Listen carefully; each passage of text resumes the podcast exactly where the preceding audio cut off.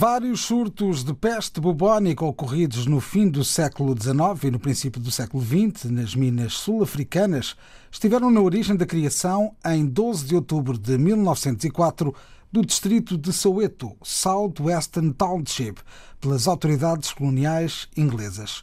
Os africanos perderam os direitos sobre as terras e foram expulsos dos centros das cidades e obrigados a residir em bairros periféricos e mais tarde nos Bantustões. A África do Sul representava um modelo de civilização baseado na exclusão a partir do critério da cor da pele.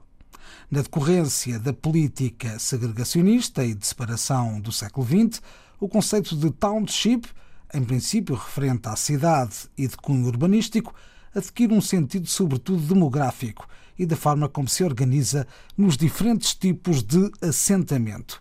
Nos princípios do século XX, a peste e a descoberta de que era transmitida pela pulga dos ratos ao homem levou a medidas de higiene que visaram sobretudo os portos e a promoção de medidas urbanísticas para tornar a cidade segura e livre dos transmissores. Os township trazem o estigma de não refletirem desenvolvimento, resultante de movimentos populacionais pouco controlados, mas sim uma planificação ideologicamente controlada. Soweto, a 17 quilómetros de Joanesburgo, apresenta todas essas características que o regime do apartheid havia de tornar legal e obrigatório em 1948. Em junho de 1976, centenas de crianças e jovens do Soweto organizaram uma manifestação contra a imposição do Afrikaans, língua da comunidade branca como língua de ensino e aprendizagem.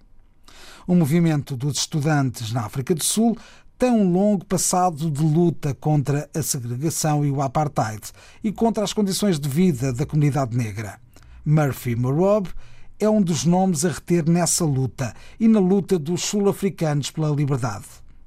As manifestações em Soweto duraram mais de 14 dias, mas logo no primeiro dia, quando os manifestantes chegaram à rua Vilancasi, em Orlando Ocidental, a polícia do apartheid começou a disparar balas reais sobre a multidão de jovens e crianças.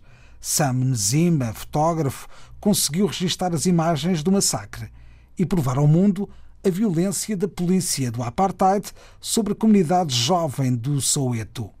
É sua a famosa fotografia do jovem de 13 anos, Hector Peterson, carregado em braços por Moisa Makubu. O mundo não poderia mais ignorar a violência do apartheid. O dia 16 de junho foi então reconhecido como o Dia da Criança Africana. Em 17 de março de 1991, chegou o fim do apartheid, regime totalitário que tinha um controle absoluto sobre a vida pública e privada dos cidadãos. Lembremos, pois, a importância da resistência, desobediência civil e a luta na África do Sul.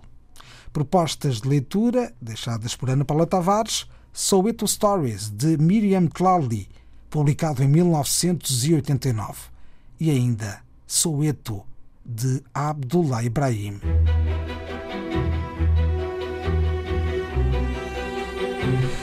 Nossa história sempre com Ana Paula Tavares. A leitura hoje, por mim, Nuno Sardinha.